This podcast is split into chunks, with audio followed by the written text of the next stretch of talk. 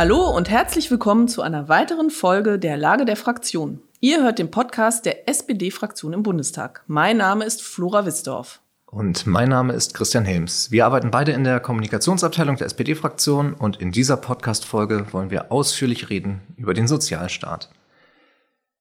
Dazu plant die Ampel eine wirklich große Reform. Aus Hartz IV soll das Bürgergeld werden. Und äh, wir wollen dazu wissen, was sind die wichtigsten Änderungen, was ist mit Sanktionen als Druckmittel und ja, was haben 16 Jahre Hartz IV eigentlich mit unserer Gesellschaft gemacht? Darüber wollen wir mit Annika Klose sprechen, die nämlich für diese große Reform sogenannte Berichterstatterin in der Arbeitsgruppe Arbeit und Soziales ist. Sie kennt sich also besonders gut aus mit dem Thema. Herzlich willkommen, Annika. Hallo. Annika, du gehörst zu den 104 neuen Abgeordneten, die im Vorjahr neu für die SPD-Fraktion im Bundestag gewählt worden sind. Die Bundestagswahl ist jetzt fast ein Jahr her. Deshalb zum Anfang erstmal die Frage, wie war denn für dich das erste Jahr im Bundestag? Wow, gute Frage. Also ich würde sagen, ähm, sehr intensiv auf jeden Fall. Das kann man so sagen. Ähm, steile Lernkurve. Ähm, und äh, es war schon auch brutal anstrengend. Das muss man, glaube ich, schon so sagen. Ähm, da jetzt sich reinzufinden in dieses ganze politische System, ähm, wie eben parlamentarische Arbeit eben auch funktioniert. Also natürlich, ich habe ja vorher auch zehn Jahre ehrenamtlich Politik gemacht, aber es ist natürlich schon nochmal was anderes, das hauptberuflich zu machen, die Abläufe kennenzulernen mit den Ministerien, die Sitzungswochen irgendwie mitzuerleben. Ähm, also super lehrreich, super intensiv, super anstrengend, aber auch richtig cool, würde ich sagen, weil ich schon auch das Gefühl habe, wir sind eine richtig gute Truppe in der Fraktion. Alle haben eigentlich richtig Lust, was zu bewegen und dass wir da auch die Möglichkeit haben, jetzt wirklich was voranzubringen. Und das fühlt sich verdammt gut an. Ja, du sagst schon intensiv, also Corona, Krieg in der Ukraine. Im Grunde sind wir doch in diesem Jahr in einem ständigen Krisenmodus gewesen. Welche Auswirkungen hat das denn auf deinen Job eigentlich so konkret? Ja, das stimmt. Also wir sind quasi die ganze Zeit in der Krisenbewältigung und gleichzeitig, das merke ich gerade auch bei meinen Zuständigkeiten, ähm, arbeiten wir natürlich daran, auch die langfristigen Weichenstellungen voranzutreiben. Also einerseits haben wir jetzt im letzten halben Jahr ähm, aus meinem Bereich war ich an drei Gesetzvorhaben beteiligt und das war eine wilde Mischung eigentlich aus Entlastung einerseits zum Beispiel, also die Corona- und Einmalzahlung und der Inflationsausgleich, die wir da auf den Weg gebracht haben, um die Menschen zu entlasten und andererseits haben wir zum Beispiel auch 12 Euro Mindestlohn, was ja schon lange von uns angedacht war, eben auch beschlossen und auf den Weg gebracht. Das heißt, wir haben schon beides gemacht, es läuft parallel. Wir müssen immer im Blick haben, was passiert eigentlich gerade, wo müssen wir nochmal ran, wo müssen wir entlasten und gleichzeitig gleichzeitig eben jetzt mit dem neuen Bürgergeld, das habt ihr ja gerade schon angesprochen, auch eben die größte sozialpolitische Reform der, nächsten, der letzten 20 Jahre in die Wege zu leiten. Also deswegen ist es halt eigentlich doppelte Belastung, aber auch, äh, ja, doppelt lehrreich, doppelt spannend. Na, wenn du sagst, es passiert so viel, ähm, fühlst du dich denn immer wirklich ausreichend informiert, um mit gutem Gewissen Entscheidungen auch treffen zu können? Wie, wie ist das so als Abgeordnete? Also ich finde, man lernt diese arbeitsteilige Art und Weise, Politik zu machen, schon sehr zu schätzen, weil ich eben auch gemerkt habe, so ich habe mich jetzt im letzten Jahr intensiv in die Sozialpolitik eingearbeitet und bin da jetzt Expertin. Das äh, ist natürlich super. Darauf können sich meine Kolleginnen und Kollegen auch verlassen. Aber wenn ich dann zum Beispiel zur Energiepolitik gucke, muss ich halt sagen, ja, natürlich informiere ich mich darüber, was wir machen und gleichzeitig muss ich mich auch darauf verlassen können, dass die Kolleginnen und Kollegen da ihren Job als Expertinnen und Experten machen, weil ich könnte das ja gar nicht, alle Fachbereiche jetzt im Blick behalten. Ich weiß das ja auch nicht besser jetzt Infektionsschutzgesetz als meine Kollegin da. Also wenn man möchte, kriegt man die Information, aber man hat gar nicht die Zeit, alles zu verarbeiten, was da auf einen zukommt. Annika, du gehörst ja auch zu den 49 Abgeordneten, die unter 35 Jahre sind. Ähm, Habt ihr eigentlich eine, eine, eine andere, eine besondere Perspektive auf Politik? Ähm, also schließt ihr euch da auch so zusammen und versucht, was Neues zu machen in der Fraktion? Ja, also wir sind auf jeden Fall eine Gruppe. Wir haben uns organisiert und haben da auch eben miteinander beschlossen, dass es eine Koordinierung gibt, die das eben so ein bisschen uns zusammenholt, dass wir uns austauschen können. Machen wir was grundsätzlich anders, das weiß ich gar nicht. Aber ich glaube schon, dass es halt für unsere Generation bestimmte Fragestellungen gibt, die halt nochmal verstärkt auftreten. Und dass wir zum Beispiel auch einen anderen Zugang haben, was so Social-Media-Arbeit beispielsweise angeht. Und dass wir halt schon nochmal mehr Wert legen auf flachere Hierarchien, mehr Informationen, mehr Diskussionsbedarf eben auch mitbringen und anmelden und äh, ich finde, das merkt man schon. Und das sagen auch die Kolleginnen und Kollegen, die länger dabei sind, dass man das auch in den Fraktionssitzungen halt merkt. Und dass so Themen halt auch nochmal anders diskutiert und angebracht werden. Zum Beispiel, also ich engagiere mich ja auch schon seit vielen Jahren zum Beispiel in der Unterstützung für Geflüchtete. So und war selber auch mal auf Seenotrettungsmissionen auf dem Mittelmeer und so dieses Thema humanes Asylrecht ist mir ein Herzensthema. Und da hatten wir auch gerade in den ersten Wochen ähm, immer wieder Fraktionssitzungen, wo dieses Thema dann von uns Neuen auch angebracht und eingebracht wurden, wo dann diejenigen, die sich in der Fraktion schon seit Jahren dafür engagieren, äh, gesagt haben, wow, dass wir mal so eine Debatten in der Fraktion führen, dass wir da so viel Support für kriegen, das hätten wir gar nicht, also das kennen wir gar nicht. Das ist irgendwie neu. Und so glaube ich, gibt es halt schon echt ein paar Punkte. Also es ist, glaube ich, Flucht, Asyl, Migration. Das ist aber zum Beispiel auch tatsächlich mein Thema Hartz IV, also Hartz IV abschaffen, was schon auch ein Generationending ist. Weil meine Generation, ich bin jetzt 30, wir sind die, die halt damit aufgewachsen sind, ne, die das mitgekriegt haben in ihrem Alltag. Was heißt das denn, Mitschülerinnen und Mitschüler zum Beispiel zu haben, die in diesem System aufwachsen und ähm, damit konfrontiert zu sein und dass wir, glaube ich, schon auch wir kennen das System vorher, haben wir nicht aktiv erlebt, wie es halt funktioniert hat. Wir sind, kennen halt nur, wie es jetzt ist.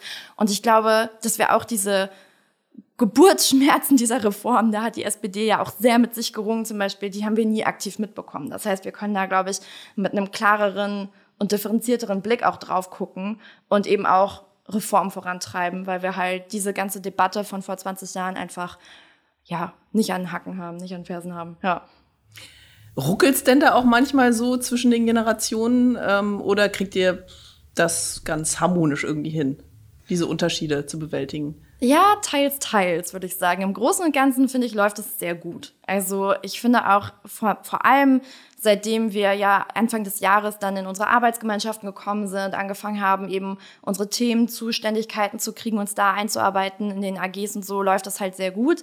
Ähm, da im Großen und Ganzen habe ich das Gefühl, das passt. Ich habe manchmal das Gefühl, dass so bei manchen von den ähm, eher älteren Abgeordneten das Verständnis für die Social-Media-Arbeit dann nicht ganz so da ist und dass man halt sich vielleicht darüber austauschen muss, warum ist Twitter jetzt wichtig oder wieso teilt man vielleicht auf Instagram ein paar persönlichere Einblicke, als Sie das jetzt mit Ihrem äh, professionellen Verständnis äh, vielleicht für sich machen würden. Ähm, da habe ich schon mitbekommen, dass es da den ein oder anderen, weiß ich nicht, Naserümpfer oder Rüffel oder so gab, wo man sich dann aber mal austauschen musste. Oder Thema, ähm, weiß ich nicht, ähm, Awareness-Arbeit zum Beispiel, da sind wir jetzt auch einen ganz engen Austausch natürlich dazu, ähm, wo man, glaube ich, auch viel voneinander lernen kann und miteinander eben ins Gespräch kommen, mitnehmen kann. Diversity, also auch so gerade ähm, die Beteiligung von People of Color und eben nicht weißen Menschen in Debatten und dass es eben auch Debatten gibt, wo es so wichtig ist, dass die halt auch ähm, Gehör finden und da Repräsentanz. Und da habe ich das Gefühl, bringen wir auch viel Neues ein. Und natürlich gibt es da auch Anpassungsschmerzen oder Probleme, weil das gehört halt dazu. Und ähm, ich habe aber im Großen und Ganzen das Gefühl, dass es auch eine große Offenheit dafür gibt. Was würdest du denn mit Rückblick auf das äh, ja, fast erste Jahr im Parlament sagen? Was war so ein Ereignis, das dich besonders positiv beeindruckt hat? Was war so mit das, das Highlight für dich? Ach, ja, ähm, ich weiß auch nicht, zum Beispiel, ähm, als wir Bärbel Bas als Präsi äh, Parlamentspräsidentin gewählt haben. Irgendwie, das war für mich so ein ganz historischer Moment, ähm, weil ich irgendwie so das Gefühl hatte, wow, hier steht jetzt ähm, eine Sozialdemokratin vorne, da steht eine Frau vorne, so. Und ich finde auch jedes Mal, wenn ich sie da oben sehe, bin ich richtig froh und irgendwie macht mich das äh, stolz, dass wir das geschafft haben, so, ähm, dass da jetzt eine Sozialdemokratin steht. Und ich glaube, gerade als Parlamentarierin habe ich da, also natürlich geht mir das mit unserer Regierung auch so, aber so unsere Parlamentspräsidentin ist da natürlich auch schon Aushängeschild. Und ich habe so das Gefühl, von außen sieht man das vielleicht gar nicht so, aber in, im Parlament, finde ich, macht es einen riesen Unterschied. So, das war für mich so ein Moment. Oder natürlich auch, ähm, als wir den Mindestlohn beschlossen haben, ich habe ja, ich durfte das ja mit verhandeln. Also ich saß da ja mit am Tisch, ich habe dieses Gesetz äh, mit durchgebracht und das war schon klar, das macht einen ja total stolz, wenn man dann weiß, so, hey, ich habe daran mitgewirkt, dass jetzt ab 1. Oktober äh, sieben Millionen Menschen am Ende mehr Gehalt bekommen. Also das ist ja krass. und äh, richtig schön. Du hast es eben schon so ein bisschen anklingen lassen. Ähm, trotzdem würde ich da gerne nochmal nachfragen. Was war denn für dich eigentlich so der Auslöser, dich politisch zu engagieren? Wie bist du auf die Idee gekommen, Politik zu machen? Ah, ich würde sagen, ähm, ich war schon, auch als ich jünger war, irgendwie politisch und habe mich engagiert. Ich glaube, das ist schon auch, das habe ich schon auch in meiner Familie mitbekommen. So gerade meine Großmutter war da, glaube ich, schon sehr prägend für mich. Die war halt Vorsitzende der Arbeiterwohlfahrt in der Kleinstadt, in der ich aufgewachsen bin und hat halt schon immer so sehr stark gemacht, so ja, irgendwie, man guckt nicht nur auf sich selber, sondern schon auch nach links und rechts und äh, guckt halt darauf, wie es den Leuten um einen herum geht. Und dann habe ich irgendwie ähm, auch in meiner Schule zum Beispiel ähm, angefangen, mich zu engagieren, zu sagen, hey, wir brauchen auch Lernräume für Leute, die zu Hause keine Räume dafür haben. Wir brauchen zum Beispiel Computerausstattung für Leute, die das nicht zu Hause haben. Und mich da halt zu engagieren und dafür stark zu machen. Und dann nach dem Abi mit 19 bin ich halt nach Berlin gezogen, habe mich hier auch engagiert politisch, unter anderem eben in der Unterstützung für Geflüchtete hier, auch wieder in der Bildungspolitik. Und das war aber auch der Zeitpunkt, wo ich halt zum ersten Mal wählen durfte. Und äh, ich habe für mich einfach festgestellt, dass mir das halt irgendwie nicht reicht, alle vier Jahre irgendwo mein Kreuzchen zu machen und zu hoffen dann, das, was mir wichtig ist, eben, dass das auch umgesetzt wird. Und andererseits quasi da zu helfen, wo schon was schief läuft quasi, sondern dass ich halt irgendwie, ja, Leute finden möchte, die halt ähnlich ticken wie ich, was ähnliches voranbringen möchten, ähnliche Themen wichtig sind. Und dann gemeinsam dafür eben zu sorgen, dass halt die Themen, die uns wichtig sind, dann am Ende auch in den Wahlprogrammen stehen, dass die Leute, die das vertreten, eben dann auch im Parlament sitzen oder zumindest zur Abstimmung stehen, halt auf den Wahlzetteln. Und so bin ich dann tatsächlich bei den Jusos gelandet. Also ich würde auch immer sagen, ich bin eher erstmal zu den Jusos gekommen und dann so zur SPD. Also ich bin natürlich auch in die SPD direkt eingetreten, aber da schlägt schon sehr mein Herz. Und ich versuche das auch in meiner parlamentarischen Arbeit jetzt diese Perspektive halt auch immer noch mit und einzubringen. Das ist halt auch mein politischer Kompass und so bin ich halt dazu gekommen, mich dann irgendwie in der SPD zu engagieren und am Ende zu sagen, na ja, es reicht mir aber auch nicht nur von außen zu kritisieren, sage ich mal, und halt die Beschlüsse auf den Parteitagen durchzuboxen und dann halt immer bei allen hinterher zu sein und zu fragen, so macht ihr das denn jetzt auch? Sondern ich finde in letzter Konsequenz, das war für mich zumindest die Schlussfolgerung, war es dann auch eben, ja, nicht nur zu sagen, was quasi anders laufen sollte, sondern dann auch die Verantwortung zu übernehmen und zu sagen, ja, ich versuche das jetzt auch zu machen. So. Und dann zu sagen, deswegen kann ich die, kandidiere ich. Warst du eigentlich schon mal arbeitslos? Äh, nee, tatsächlich war ich nicht arbeitslos. Kennst du Leute, die arbeitslos äh, waren oder sind in deinem persönlichen Umfeld? Ich meine, du hast es ja. eben schon mal angesprochen, in, in du kanntest MitschülerInnen ähm, offenbar.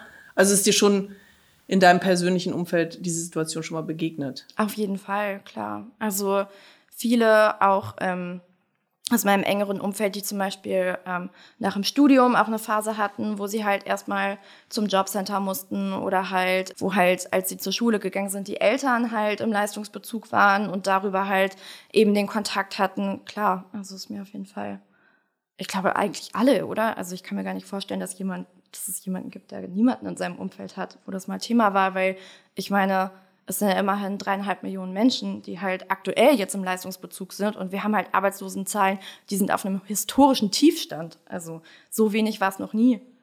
Aber eigentlich. Das ist jetzt so die perfekte Überleitung. Also haben wir uns das gedacht, dass wir jetzt ähm, über äh, diese große Reform mit dir sprechen. Das Bürgergeld oder Bürgerinnengeld? Was würdest du sagen? Ich habe es immer versucht mit dem Bürgerinnengeld, muss ich sagen. Ich habe das die ersten Monate immer versucht, als solches zu benennen. Und dann äh, kam aber die Rückmeldung, dass da Leute das Bürgerentgelt verstehen, wenn wir das sagen, was ich dann irgendwie ein bisschen skurril fand. Aber nachdem ich diese Rückmeldung dreimal bekommen habe und außerdem alle anderen immer vom Bürgergeld gesprochen haben, bin ich dann auch eingeschwenkt, obwohl ich eigentlich in meiner Sprache immer konsequent gender.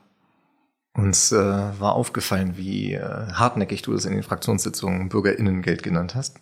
Aber das heißt, wir haben da nicht noch mit einem neuen Begriff zu rechnen? Nee, leider nicht. Also ähm, ich würde es mir ja wünschen, aber ich fürchte, dass wir das halt äh, gerade nicht durchkriegen. Und dann sehe ich halt ehrlich gesagt das Kampffeld gerade auch eher ähm, an den Inhalten des Gesetzes. Gut, dann wollen wir mal über die Inhalte sprechen. Also Hubertus Heil sagt, das ist die äh, größte Sozialreform seit äh, 20 Jahren. Frage, wenn wir so viele Krisen haben aktuell, interessieren sich dann die Leute eigentlich dafür? Ja, ich glaube schon. Also ich habe den Eindruck, das ist jetzt über den Sommer, da bin ich auch so durch Deutschland getourt und habe halt ganz unterschiedliche Abgeordnete besucht, mit denen dann jeweils einen Tag in ihrem Wahlkreis zum Bürgergeld gemacht, tatsächlich. Das ist sehr unterschiedlich natürlich, je nachdem, wie die Problemlage ist. Es gibt halt Regionen in Deutschland, da gibt es so gut wie keine Menschen, die halt, oder sehr wenige, also der Prozentsatz ist schon sehr gering. Da ist das weniger Thema als in Regionen, wo man halt immer noch neun Prozent Arbeitslosigkeit hat oder so, ist klar. Aber ich habe das Gefühl, das Thema ist gerade jetzt, wo wir halt mit Thema Inflation und so weiter zu kämpfen haben, steigenden Preisen, gerade jetzt nochmal besonders brisant eigentlich, weil halt immer mehr Menschen halt in die Situation kommen, dass sie sich selber fragen, okay, wie sieht denn das soziale Netz aus? Also kann ich mich da gerade auf den Sozialstaat verlassen, wenn ich jetzt meinen Job verliere oder wenn ich halt auf Unterstützung angewiesen bin, weil ich nicht mehr über die Runden komme mit dem, was mir zur Verfügung steht. Und gerade da, glaube ich, sieht man halt, dass ein funktionierendes soziales Netz eben nicht nur für die Leute, die halt gerade im Bezug sind, also die gerade Sozialleistung kriegen, sondern auch halt bis in die Mitte der Gesellschaft wichtig ist, weil es halt einfach auch ein Sicherheitsgefühl schafft, wenn man weiß, da ist ein Netz und das kann ich fallen. Und das heißt eben auch, dass ich wieder auf die Füße kommen kann. Und deswegen glaube ich, ist das ein ganz wichtiges Thema auch in dieser Debatte. Kannst du vielleicht mal wirklich äh, in ein paar Sätzen erklären, was der Unterschied zwischen Hartz IV und Bürgergeld sein wird?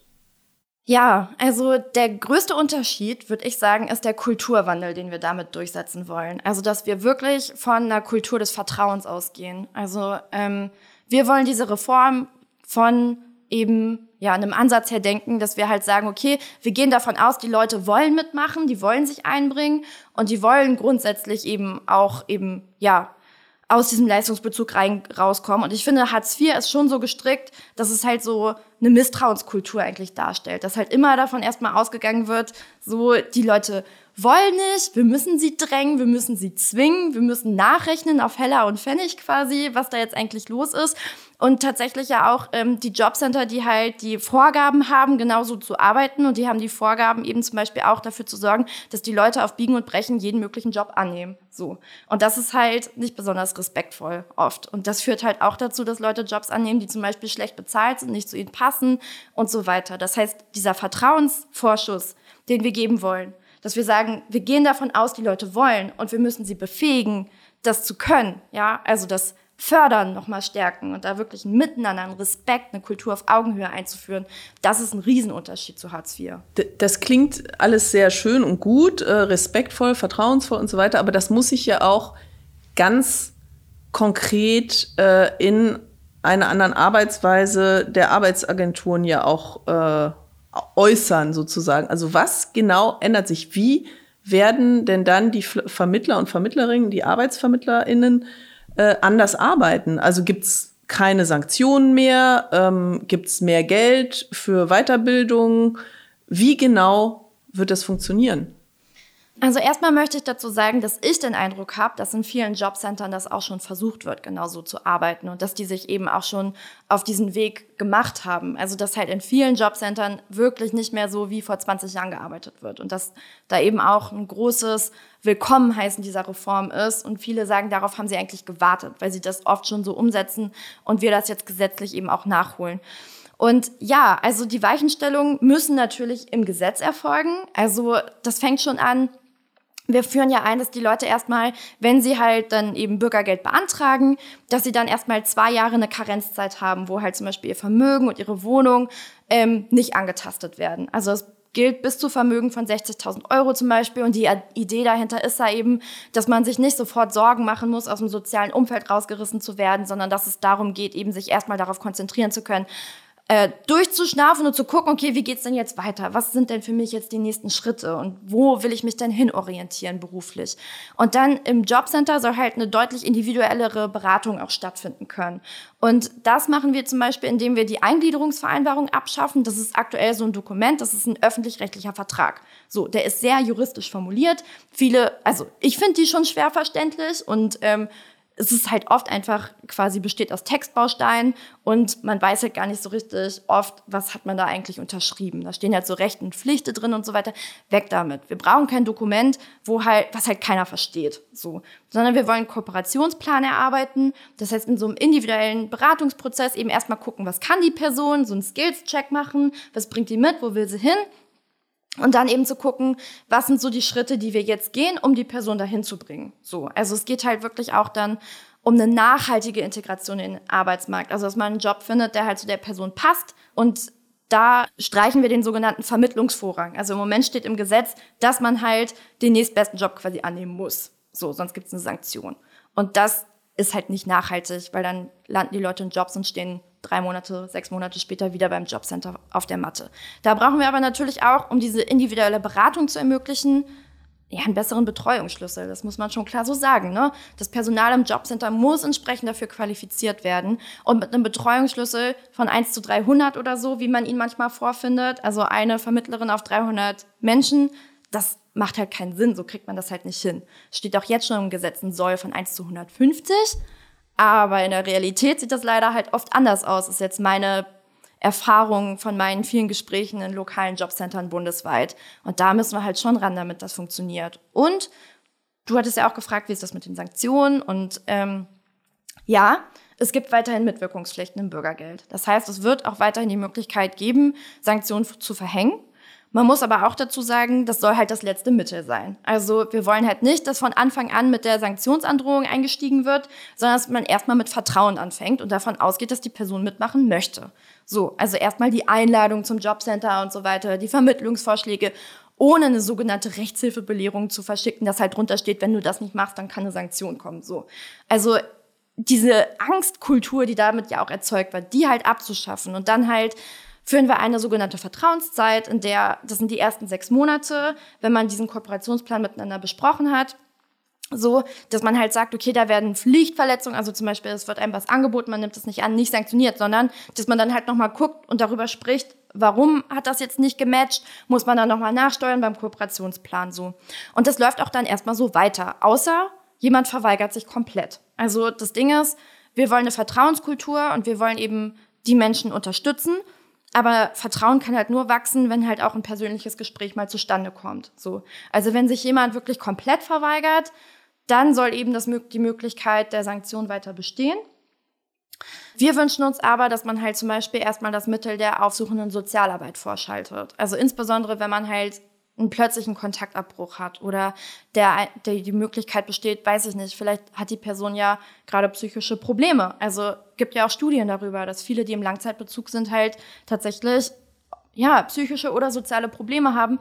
Und da hilft es doch nicht, die dann zu sanktionieren, sondern die brauchen auch dann eine andere Form von Unterstützung. Mit einer sozialarbeiterischen Begleitung, mit vielleicht einer psychologischen Unterstützung, einem Arzttermin und so weiter, dass man halt eben guckt, dass man die Leute da unterstützt und nicht sanktioniert. Also das ist halt ein Punkt, den müssen wir aber auch noch verhandeln, weil aktuell ist das zwar angelegt im Gesetz, aber noch nicht so explizit, wie wir das gerne hätten. So, da waren jetzt irrsinnig viele Punkte drin, die wir uns hier als Fragen auch aufgeschrieben hatten. Äh, ich glaube, wir müssen das mal so nach und nach äh, nochmal im ja, Detail sorry durchgehen. für den Grundsatzvortrag, aber es ist halt einfach auch ein es Riesenthema. Ein, ein wunderbares Impulsreferat und jetzt äh, gehen wir die offenen Punkte durch. Lass mal bei der äh, Angst- und Misstrauenskultur bleiben. Damit hast du angefangen. Ich weiß, letzte Woche hat äh, Markus Söder da auch nochmal ganz prominent äh, sich hingestellt und gesagt, das ist ein Riesenfehler, das äh, Bürgergeld einzuführen und Hartz IV abzuschaffen, weil es dann äh, überhaupt keine Möglichkeiten mehr gäbe, die Leute zu motivieren. Was, was sagst du dazu? Ja, da würde ich Markus Söder mal fragen, was für ein Menschenbild er eigentlich hat. Also, dass er denkt, dass halt Menschen auch nur arbeiten gehen, weil sie halt bestraft werden, wenn sie, also wenn es nicht der Fall ist. Also äh, das täte mir sehr leid für unsere Gesellschaft, wenn das der Fall wäre. Und das ist auch wirklich nicht mein Eindruck, sondern ich glaube, die meisten wollen. Und man muss sich dabei unterstützen. Und wir schaffen jetzt halt, also zum einen, wie gesagt, für die Komplettverweigerung gibt es immer noch dieses Instrument. Zum anderen schaffen wir aber vor allem auch Positivanreize. Also wer zum Beispiel eine Weiterbildung macht, kann halt 150 Euro im Monat auf den Regelsatz oben drauf kriegen. Einfach so als Positivmotivation, um zu sagen, hey, wenn du eben darin investierst, sag ich mal, dich halt ähm, fortzubilden und halt eben äh, da mitzuwirken, dann können wir dich dabei auch unterstützen. Und zum Beispiel, indem wir auch Prämien auszahlen, wenn die Leute halt eine Zwischenprüfung absolvieren oder halt eine Prüfung schaffen für einen Berufsabschluss zum Beispiel. Also, dass wir da halt wirklich motivieren, das zu machen. Und ähm, auch ein Teil, also es gibt auch einen Bürgergeldbonus, der ausgezahlt wird für halt kleinere äh, Fortbildungen, sage ich mal, also so bis ab zwei Monaten, wenn man zum Beispiel Alphabetisierung oder einen Deutschkurs oder weiß ich nicht, eine Excel-Fortbildung oder was auch immer. Also, dass, wenn man auch kleinere Sachen macht, die einen halt wieder fitter machen für den Arbeitsmarkt, dass man dafür auch positiv Anreize bekommt. Ich glaube auch tatsächlich, damit kann man Menschen viel besser motivieren und mitnehmen, als, sage ich mal, also mehr Zuckerbrot, weniger Peitsche, würde ich sagen. Ähm, nun ist es ja nicht nur Markus Söder, auch andere Stimmen aus der Union gibt es. Ähm, hast du den Eindruck, das, was die Union da gerade in der Debatte um den Sozialstaat veranstaltet, das machen die aus Überzeugung oder das machen die mit einer Strategie, nämlich auch wirklich gezielt zu spalten? Ja, also ich glaube, das, was die da machen, ist schon ganz schön eine Hetze, ehrlich gesagt. Also was die halt versuchen, ist die Mitte der Gesellschaft ähm, zu spalten und aufzuhetzen gegen die Leute, die halt gerade Unterstützungsbedarf haben. So, die laufen durch die Gegend und erzählen, ja, äh, die sitzen alle nur faul auf der Couch und ihr geht arbeiten. Und dann ist das halt aber einfach also das ist schon wirklich unwürdig. Weil, wenn man sich mal anguckt, wer sind denn die Leute, die halt langzeitarbeitslos sind? Beziehungsweise viele sind davon gar nicht arbeitslos, die Hartz IV bekommen. Das sind halt viele, die halt auch aufstocken, die so niedrige Löhne bekommen, dass sie halt eben davon alleine nicht leben können. Die bekommen dann Hartz IV zum Aufstocken. Alleinerziehende sind davon ganz oft betroffen, weil die halt sich um die Kinder kümmern müssen, so, und dann halt nicht Vollzeit arbeiten gehen können. Und dann reicht es halt oft nicht zum Leben. Dann sind es oft Leute, die haben halt psychische Erkrankungen oder halt auch andere, das nennt sich Vermittlungshemmnisse. Also halt irgendeine Problemstellung in ihrem Leben, die es halt für die ArbeitgeberInnen nicht unbedingt attraktiv macht, die halt einzustellen, weil die halt wahrscheinlich nicht 100 Prozent leisten können in ihrem Job. Und da würde ich halt sagen, ja, also ist schon klar, dass die Leute Probleme haben, einen Job zu finden, aber da müssen wir auch unterstützen, um sie halt zu befähigen, zum Beispiel durch Coachings, dass wir halt denen auch helfen, eben ihr Leben auf die Reihe zu kriegen, dass sie halt eben so einen Arbeitsalltag auch stemmen können. Und zum anderen müssen aber auch die Arbeitgeber zum Beispiel mal zwei, drei zusätzliche Schritte machen, um halt ihre Arbeitsplätze anzupassen, dass eben auch Menschen mit gesundheitlichen Problemen zum Beispiel diese Arbeit ausfüllen können. Oder dass man eben auch die Hilfen, die es ja gibt für die Arbeitgeber, mal in Anspruch nimmt und nicht nur hinstellt und jammert, dass man halt Arbeitskräfte sucht, sondern halt das Potenzial, was da ist, auch mal hebt. Und ich finde, dass man da eben ganz klar sagen muss, so den Leuten, die halt rumlaufen und halt sagen, oh, die faulen Arbeitslosen, guckt euch doch mal an, was sind das für Menschen. Und zum anderen, ihr profitiert doch auch davon, wenn es ein soziales Netz gibt, was alle auffängt. So, weil ihr dann eben auch die Möglichkeit habt, mal ähm, eben ins, also wenn ihr Unterstützung braucht, die auch zu bekommen. Und zwar so, wie sie angemessen ist. Also dieses gezielte nach unten treten, finde ich wirklich ganz problematisch. Gerade mit Blick äh, auf den Fachkräftemangel wäre es ja eigentlich für die Arbeitgeber äh, ja auch sehr von Vorteil, wenn äh, Arbeitslose weitergebildet werden, ausgebildet werden. Absolut. Also ich finde, eigentlich, also ich meine, wir müssen uns das doch mal angucken, Fachkräftemangel. Da haben wir einerseits das Thema, dass wir halt eben Fachkräfte anwerben wollen aus dem Ausland. So, das ist gut. Das andere Thema ist aber, die Potenziale, die schon da sind, zu heben. Also ja, Langzeitarbeitslose beispielsweise zu befähigen, denen auch mal eine zweite Chance zu geben, vielleicht auch mal eine dritte, so. Und halt, wie gesagt, es gibt viele Hilfen, es gibt viel Unterstützung. Es gibt halt zum Beispiel auch für Jobcenter die Möglichkeit, zum Beispiel in den ersten zwei Jahren eben Menschen, die länger im Leistungsbezug waren, finanziell zu unterstützen. Es gibt die Möglichkeit sogar über den sozialen Arbeitsmarkt, das sind so, das heißt 16i im Gesetz, denen fristen wir jetzt, das ist super, weil wir da die Möglichkeit haben, Menschen, die lange arbeitslos waren, halt eine voll, also eine Beschäftigung zu geben mit einem Arbeitsvertrag, mit 12 Euro Mindestlohn, die sie kriegen. Und da werden in den ersten zwei Jahren die Lohnkosten komplett übernommen vom Jobcenter.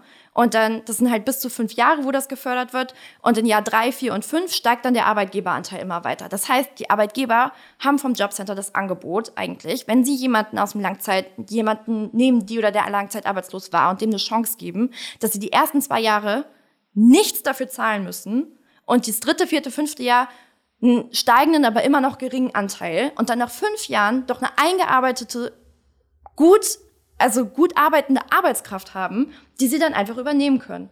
Also es ist so viel Unterstützung da und dann wird sie aber oft nicht genutzt. Annika, wie sieht's denn eigentlich aus mit der finanziellen Ausstattung? Also um das alles so zu machen, wie wir das gerne machen würden, nämlich den Arbeitslosen auch wirklich helfen, äh, sie weiterzubilden, zu fördern und so weiter und so fort, äh, muss man ja auch ein bisschen Geld in die Hand nehmen.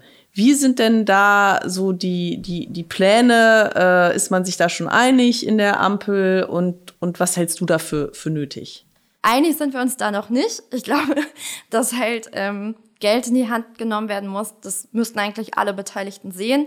Aber das ist natürlich gerade in der gesamten Auseinandersetzung rund um den Haushalt für 2023, wo wir das jetzt gerade diskutieren, weil wir brauchen da eigentlich zusätzliches Geld an mehreren Stellen. Zum einen habe ich schon gesagt, die Jobcenter brauchen halt gut qualifiziertes Personal und mehr Stellen, um Beratungstätigkeit durchführen zu können.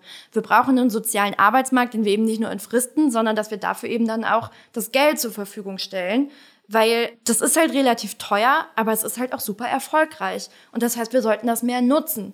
Und da muss dann eben auch Geld rein. Und zum Dritten brauchen wir natürlich Weiterbildungsbonus und so weiter. Das habe ich ja schon ausgeführt. Dafür muss ja dann auch Geld da sein.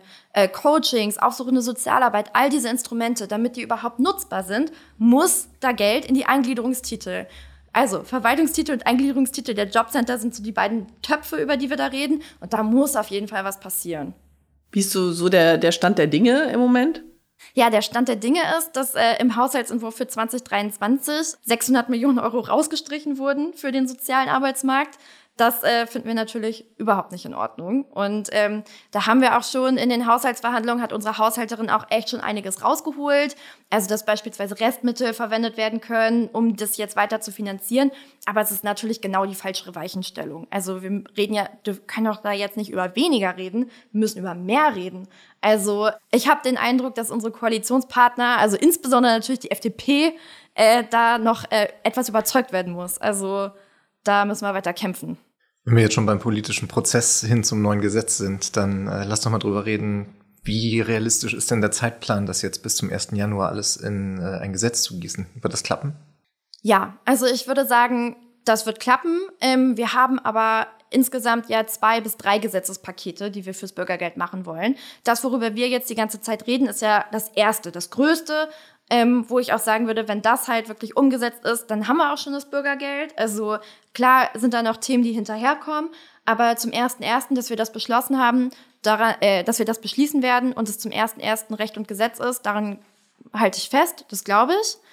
Aber man muss auch dazu sagen, nur weil es dann schon im Gesetz ist, heißt das nicht, dass das von Tag eins in den Jobcentern genau so umgesetzt werden kann. Sondern wir werden da sicherlich Übergangsphasen brauchen, weil die können ja dann nicht äh, quasi das aus der Schublade ziehen und äh, voilà, alles fertig, sondern ist ja klar, die brauchen ja auch einen Umstellungsprozess. Aber wir sind jetzt hoch motiviert und haben uns auf jeden Fall einen sehr straffen Zeitplan fürs parlamentarische Verfahren gesetzt und gehen halt davon aus, dass wir dann so gegen Ende des Jahres damit fertig sind. Dann muss das Ganze noch durch den Bundesrat.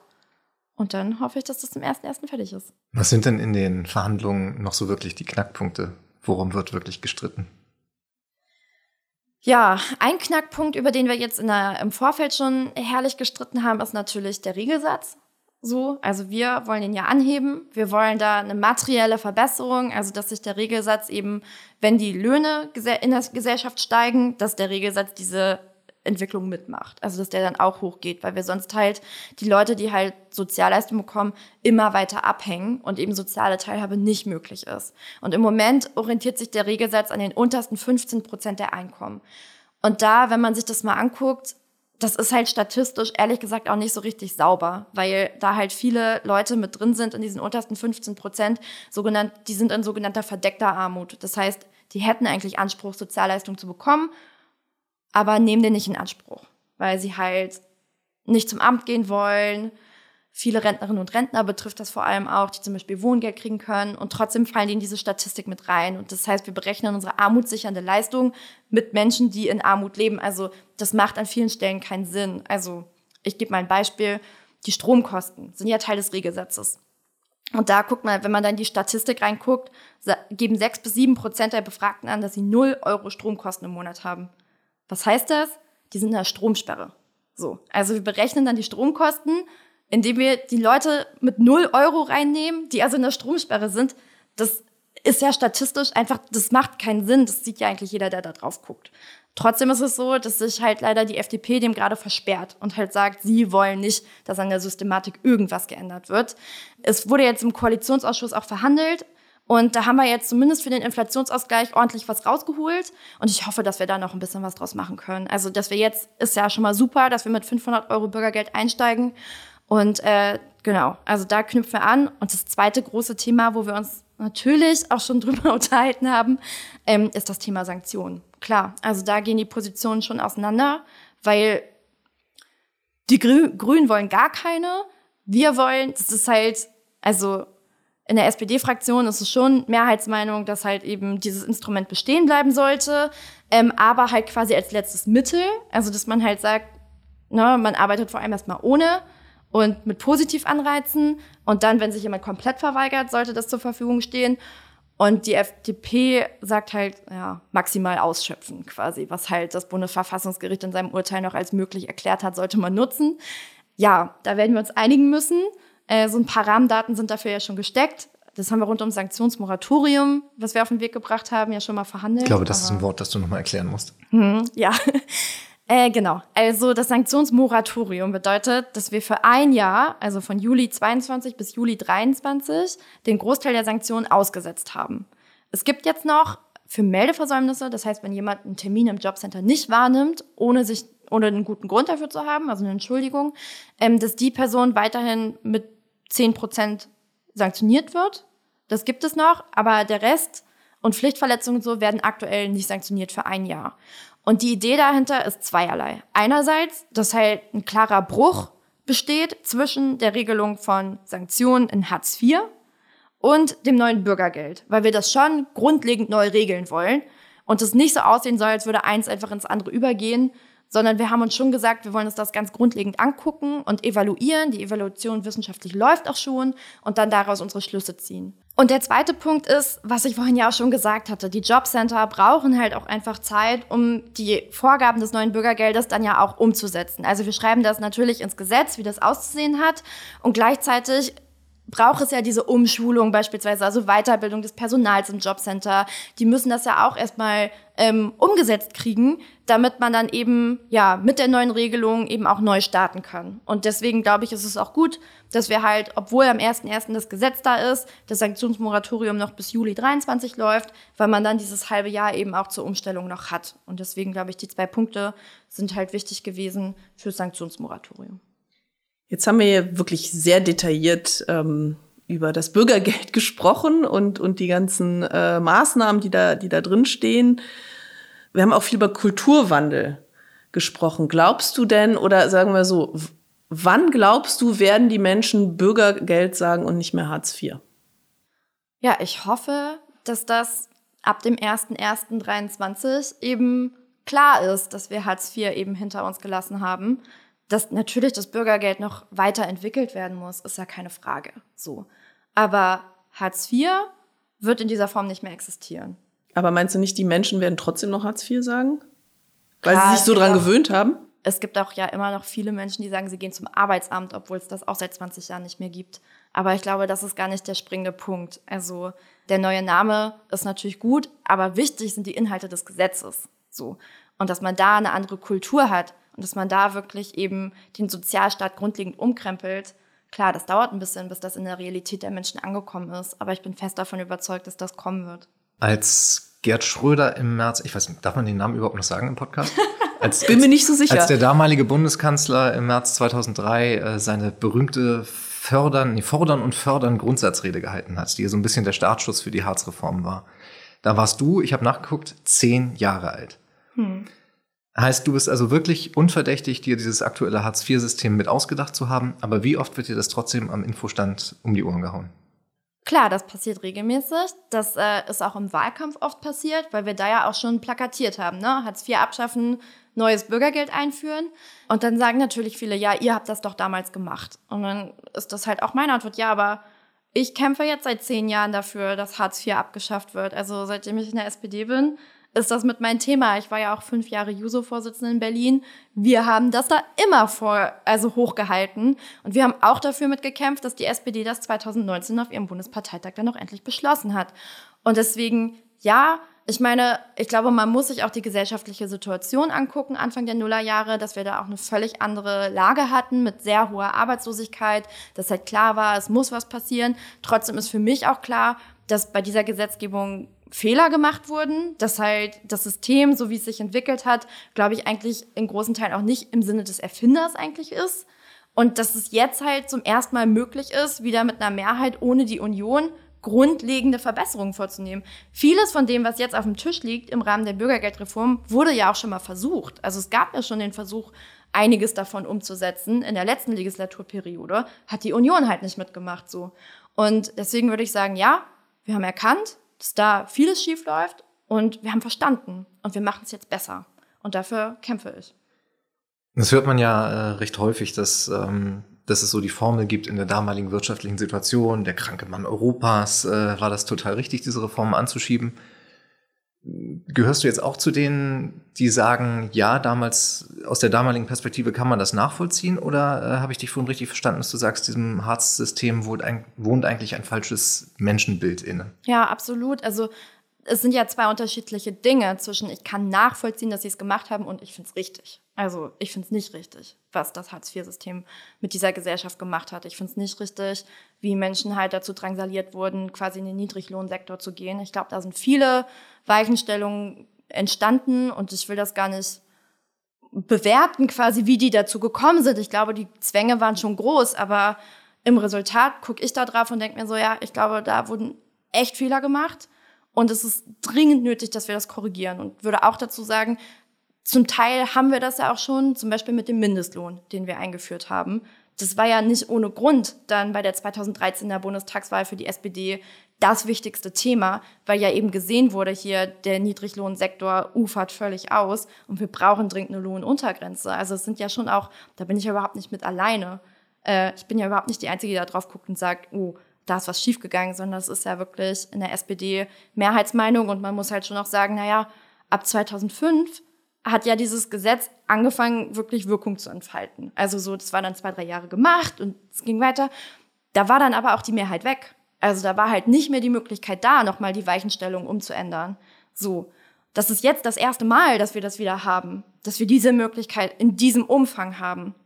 Und das ist, finde ich, schon auch eine Lehre, die wir jetzt gezogen haben, weil das ist schon auch mit ein Grund, warum wir sagen, zum 1.1.23 muss das Recht und Gesetz sein, damit wir eben in den nächsten zwei, drei Jahren noch in dieser Legislatur auch die Möglichkeit haben, nachzusteuern. Falls wir irgendwo sehen, da wird was ganz anders ausgelegt, als wir das gemeint haben, dann müssen wir nochmal korrigieren und nachbessern.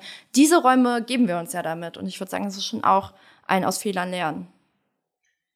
Wie wir ja gemerkt haben, äh, wird das ein Riesenreformprojekt in mehreren Schritten. Ähm, also du wirst bestimmt noch eine Weile damit beschäftigt sein, so wie ich das sehe. Äh, dennoch, wenn das dann durch ist, gibt es schon ein anderes Projekt, dem du dich dann äh, gerne widmen würdest? Weißt du das schon? Oder wartest du jetzt erstmal ab? Ja, auf jeden Fall. Und zwar die Kindergrundsicherung natürlich. Also ähm, die liegt natürlich federführend beim Familienausschuss. Also ähm, aber wir als Arbeit und Soziales sind da mitberatend. Und zum Beispiel diese ganzen Leistungen, die Kinder gerade kriegen zu, zur Unterstützung, also Bildungs- und Teilhabeleistungen beispielsweise, also sowas wie Nachhilfegutscheine, Klassenfahrtfinanzierung und so weiter, das liegt alles bei uns. Das liegt alles in meiner Berichterstattung mit. Und das heißt, das ist das nächste Großprojekt, an das es dann geht. Also wirklich die Familien zu unterstützen, dafür zu sorgen, dass kein Kind und keine, kein junger Mensch in Armut aufwachsen muss, äh, ganz unabhängig von der Situation der Eltern. Okay, also du bist äh, erstmal gut beschäftigt. Genau, und dafür bin ich ja hier. So ein letztes Stichwort habe ich noch auf meinem Zettel, ähm, wenn wir über den Sozialstaat reden, eine Idee, die immer mal wieder in die Diskussion kommt, das bedingungslose Grundeinkommen. Hm. Wie stehst du dazu? Also in der Theorie finde ich das natürlich einen schönen Gedanken, zu sagen, dass man halt quasi eine ausreichende, sichernde Leistung für alle zahlt und dann kann man quasi gucken, was man mit seiner Zeit macht. Aber in der Praxis halte ich das für nicht gut. Also wir geben dann halt das ganze Geld, was wir jetzt in unseren Sozialstaat stecken, mit der Gießkanne an alle, statt gezielt die zu unterstützen, die halt wirklich Unterstützung brauchen. So, zum einen. Zum anderen halte ich das dann am Ende, also wenn wir das mal durchrechnen, wird da halt kein bedingungsloses Grundeinkommen in der Höhe rauskommen, dass man da wirklich von leben kann. Das heißt, wir subventionieren eigentlich den Niedriglohnsektor also damit, weil wir die Arbeitgeber aus ihrer Pflicht entlassen, Löhne zu zahlen, von denen man leben kann. Sondern wir geben da halt die staatliche Leistung rein. Und deswegen bin ich halt immer dabei und sage, nee, also statt mit Gießkanne für alle, unterstütze ich doch lieber die richtig, die halt wirklich ähm, Unterstützung brauchen und kämpfe dafür, dass die Arbeitsbedingungen so sind, dass Menschen eben auch gerne arbeiten gehen. Und dass wir die Mitbestimmung so ausbauen, dass die Menschen eben auch darüber mitbestimmen können, was und wie sie arbeiten. Und das sind eher die Ziele, die ich dann da verfolge. Annika, jetzt haben wir wirklich sehr lange über diese sehr komplizierten Reformen gesprochen, aber ich habe ganz viel nochmal besser verstanden auf jeden Fall und ich hoffe, dass unsere HörerInnen ähm, da auch ganz viel mitnehmen können und jetzt verstehen, worum es genau geht bei dieser wirklich großen Reform. Aber jetzt sind wir leider am Ende unserer Zeit angekommen. Deshalb sagen wir vielen Dank, Annika, dass du mit uns so ausführlich über den Sozialstaat geredet hast. Ja, sehr gerne. Wer jetzt äh, nicht zum ersten Mal in diesem Podcast reinhört, weiß, dass an dieser Stelle der Hinweis kommt, dass man ihn abonnieren kann und so keine Folge verpasst. Das äh, ist äh, ein sehr guter Weg, um up-to-date zu bleiben, was in der SPD-Fraktion so passiert. Und jetzt sagen wir vielen Dank. Ciao. Tschüss. Tschüss.